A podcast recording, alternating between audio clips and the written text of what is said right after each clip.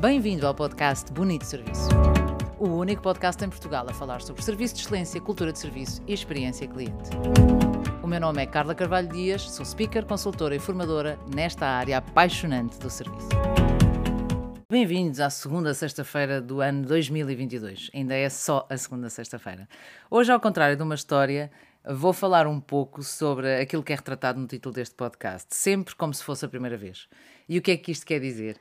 Uh, isto, na verdade, é um, é um podcast onde, onde vou partilhar convosco aquilo que, que muitas vezes nos esquecemos.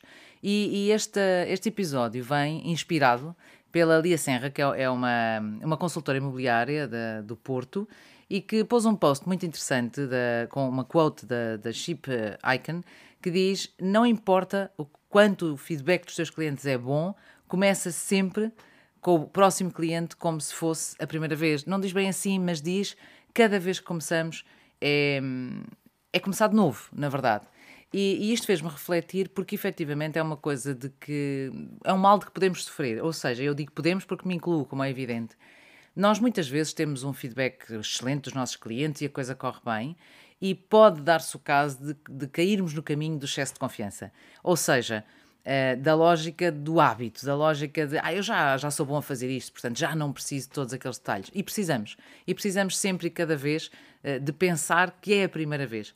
Se quisermos um paralelo ao casamento, não é? Em que no dia do casamento os sapatos são engraxados, a barba é feita cinco vezes se for, se for um homem, as senhoras maquilham-se e, e, tudo está perfeito, não é? Uh, inclusivamente, muitas vezes temos a preocupação de perder peso, mas depois não nos podemos esquecer que esse dia deve ser replicado. E, e, muitas vezes caímos naquela lógica do já não me apetece, não me apetece arranjar, não me apetece engraxar os sapatos ou fazer a barba, ou o que seja. Bom, enquanto que no casamento, enfim, é um problema pessoal de cada um, já com os clientes é diferente porque aquele que chega, ainda para mais se realmente temos referências muito positivas, vem com uma expectativa alta, como é evidente.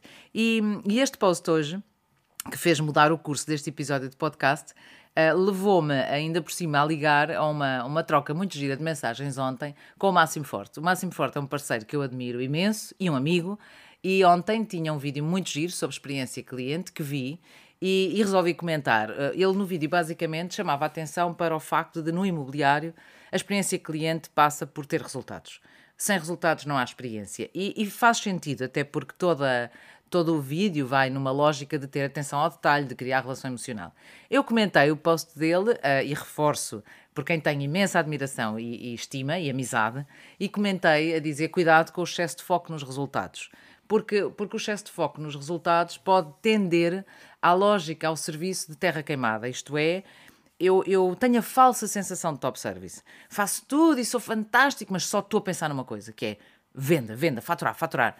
E isso pode dar asa que eu concretizo o um negócio, eu realmente consigo, mas terra queimada. Ou seja, a pessoa até gostou, a pessoa até comprou, e particularmente o imobiliário é uma área muito específica, mas a questão é: será que me vai recomendar?